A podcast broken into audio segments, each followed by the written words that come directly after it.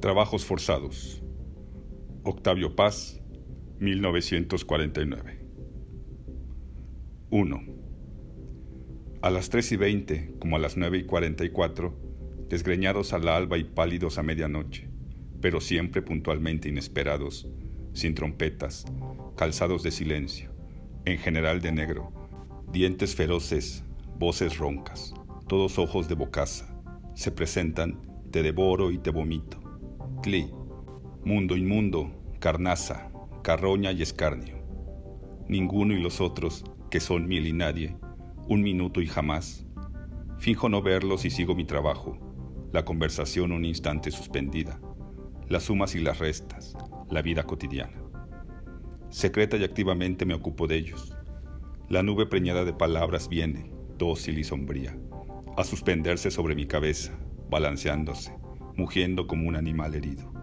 Hundo la mano en ese saco caliginoso y extraigo lo que encuentro. Un cuerno astillado, un rayo enmohecido, un hueso mondo. Con esos trastos me defiendo.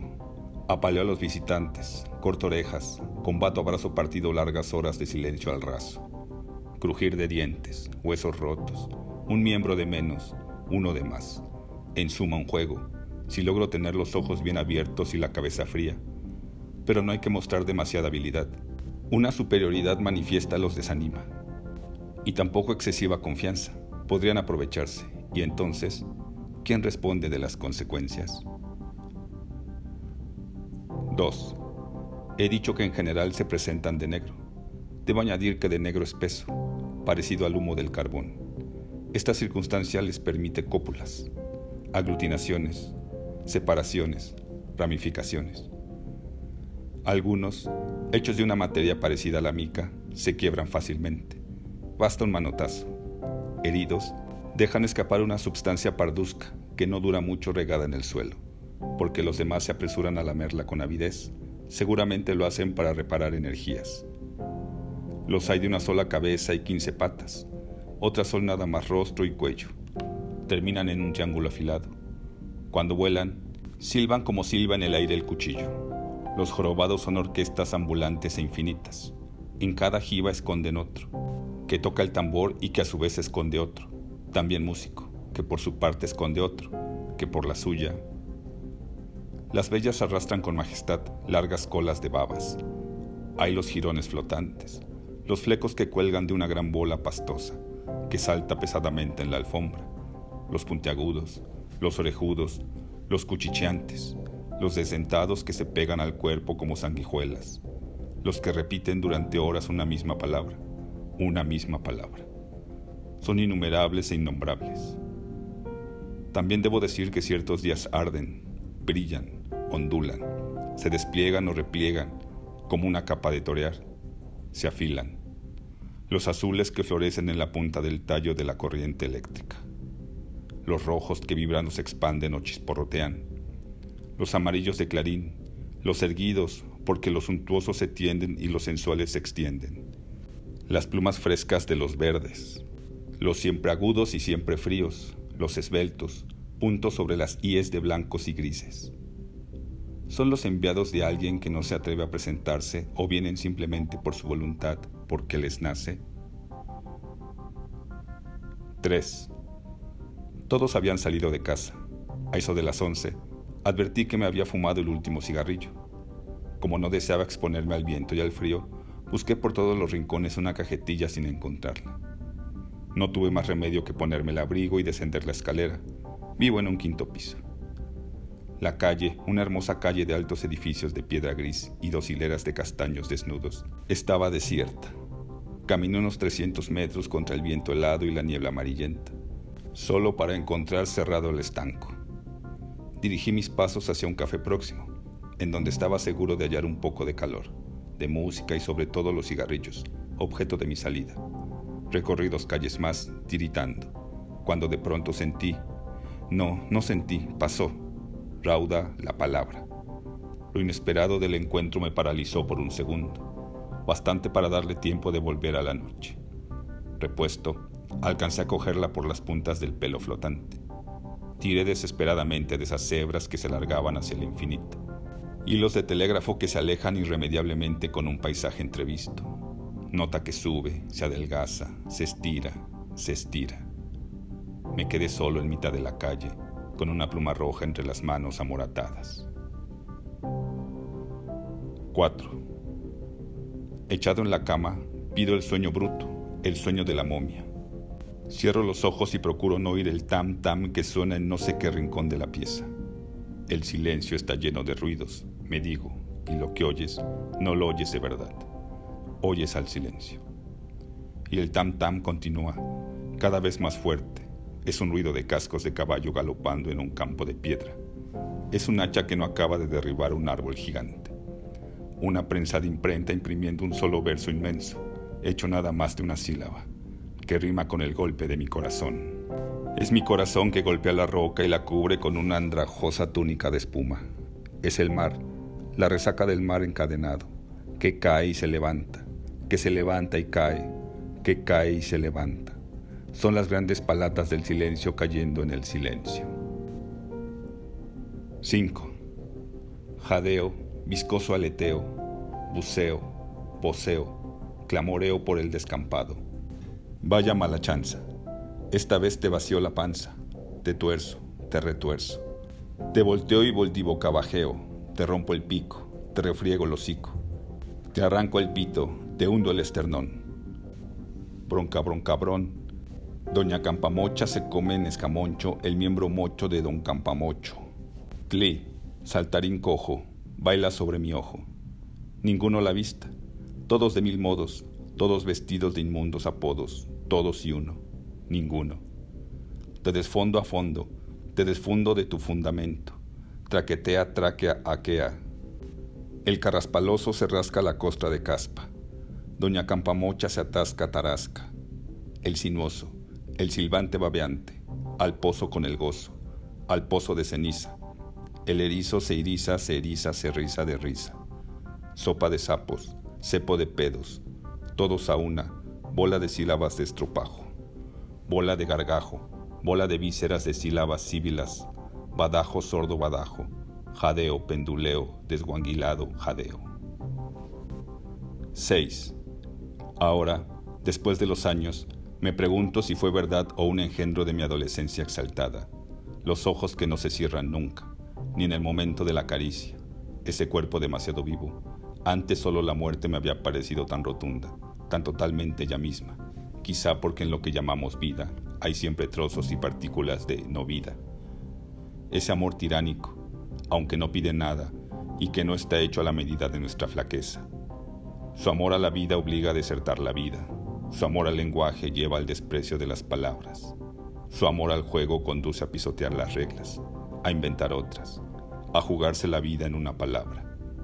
Se pierde el gusto por los amigos, por las mujeres razonables, por la literatura, la moral, las buenas compañías, los bellos versos, la psicología, las novelas.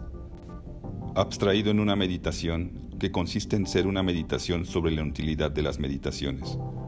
Una meditación en la que el que contempla es contemplado por lo que contempla, y ambos por la contemplación, hasta que los tres son uno.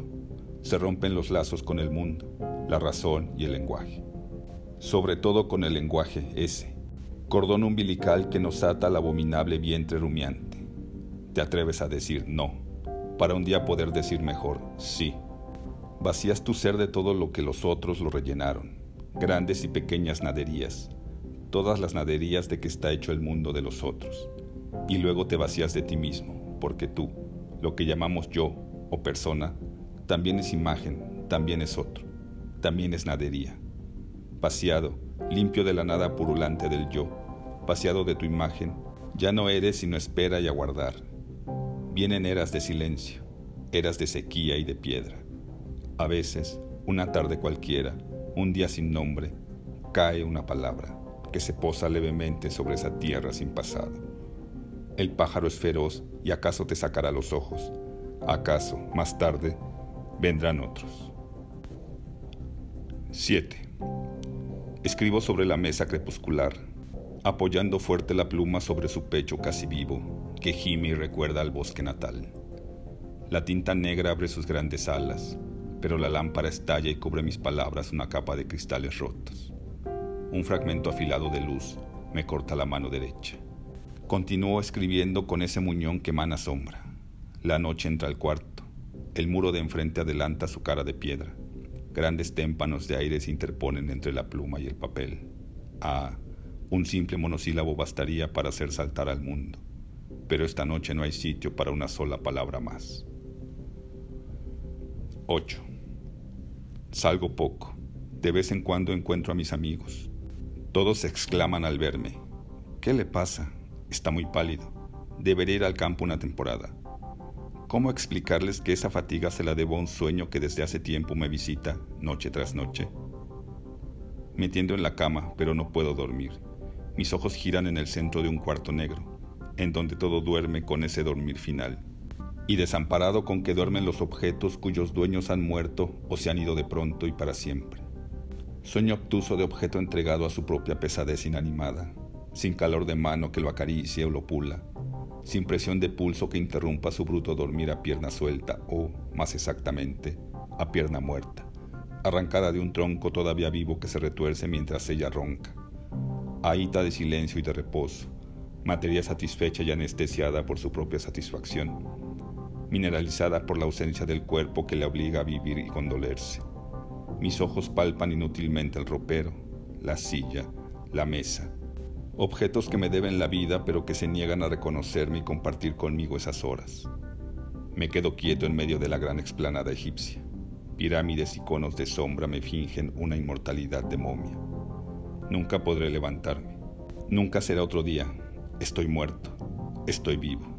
No estoy aquí. Nunca me he movido de este lecho, jamás podré levantarme. Soy una plaza donde visto capas ilusorias que me tienden toreros enlutados. Don Tancredo se yergue al centro, relámpago de yeso. Lo ataco, mas cuando estoy a punto de derribarlo siempre hay alguien que llega al quite. Envisto de nuevo, bajo la rechifla de mis labios inmensos, que ocupan todos los tendidos. Ah, nunca acabo de matar al toro. Nunca acabo de ser arrastrado por esas mulas tristes que dan vueltas y vueltas al ruedo. Bajo la ala fría de ese silbido que decapita la tarde como una navaja inexorable. Me incorporo, apenas es la una. Me estiro, mis pies salen de mi cuarto, mi cabeza orada a las paredes. Me extiendo por lo inmenso como las raíces de un árbol sagrado, como la música, como el mar. La noche se llena de patas, dientes, garras, ventosas. ¿Cómo defender este cuerpo demasiado grande? ¿Qué harán a kilómetros de distancia los dedos de mis pies, los de mis manos, mis orejas? Me encojo lentamente.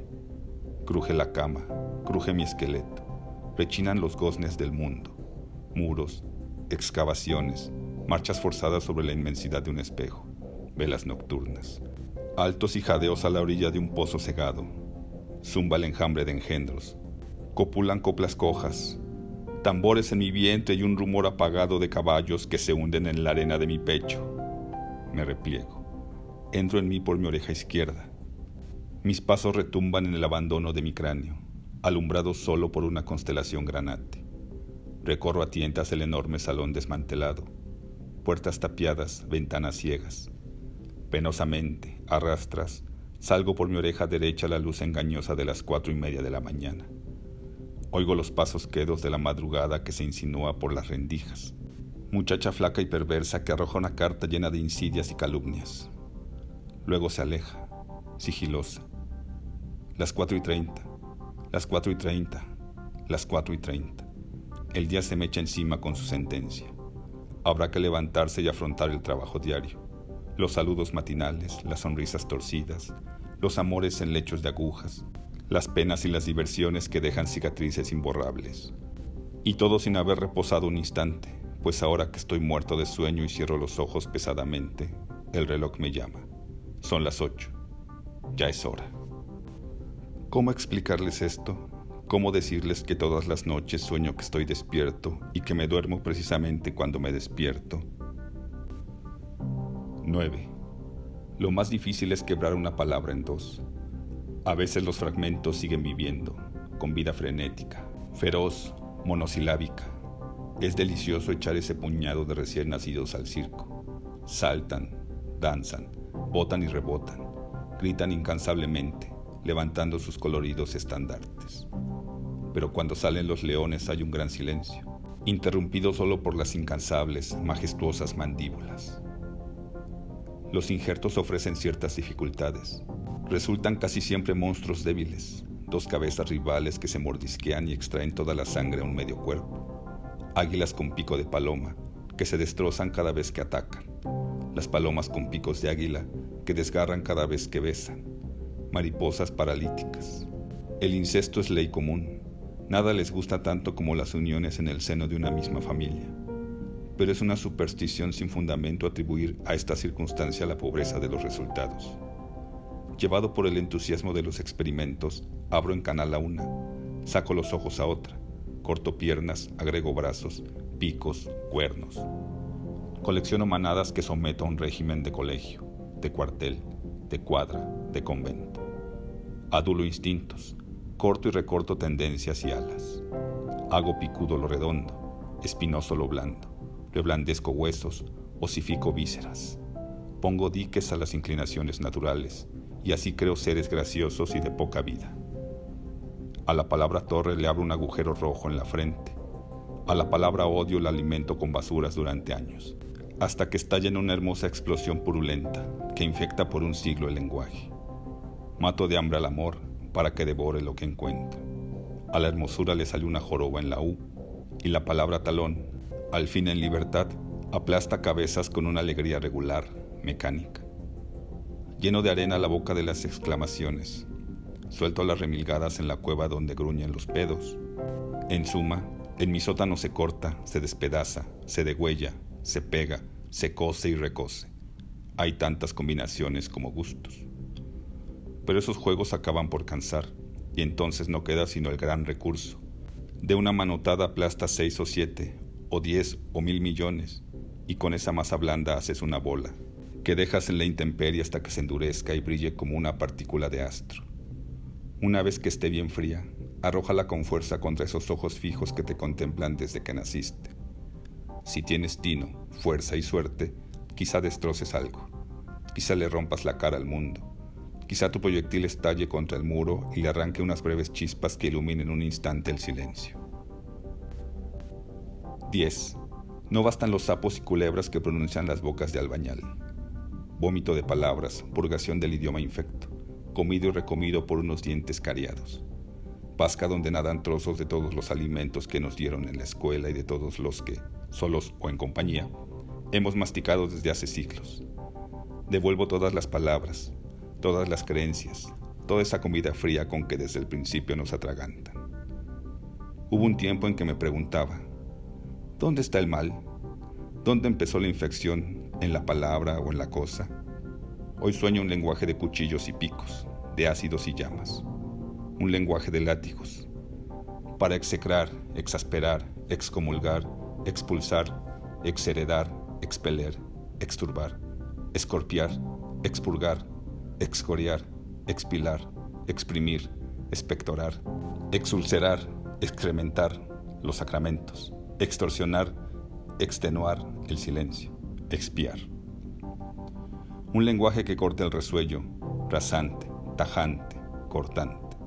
Un ejército de sables. Un lenguaje de aceros exactos, de relámpagos afilados, de estrújulos y agudos, incansables, relucientes, metódicas navajas. Un lenguaje guillotina.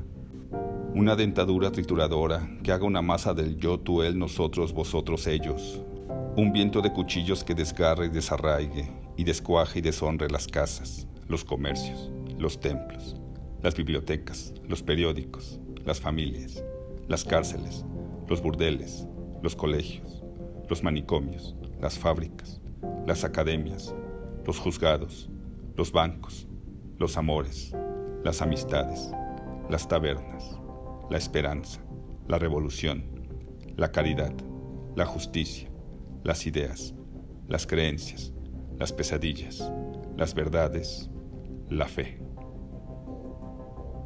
11.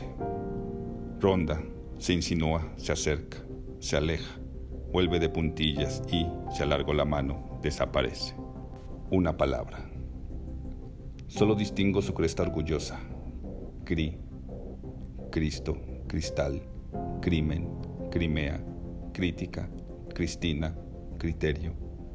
Y zarpa de mi frente una piragua, con un hombre armado de una lanza. La leve y frágil embarcación corta veloz las olas negras, las oleadas de sangre negra de mis sienes, y se aleja hacia adentro. El cazador pescador escruta la masa sombría y anubarrada del horizonte, henchido de amenazas, hunde los ojos sagaces en la rencorosa espuma, aguza el oído, olfatea. A veces cruza la oscuridad un destello vivaz, un aletazo verde y escamado. Es el cri, que sale un momento al aire, respira y se sumerge de nuevo en las profundidades insondables. El cazador sopla el cuerno que lleva atado al pecho, pero su enlutado mugido se pierde en el desierto de agua.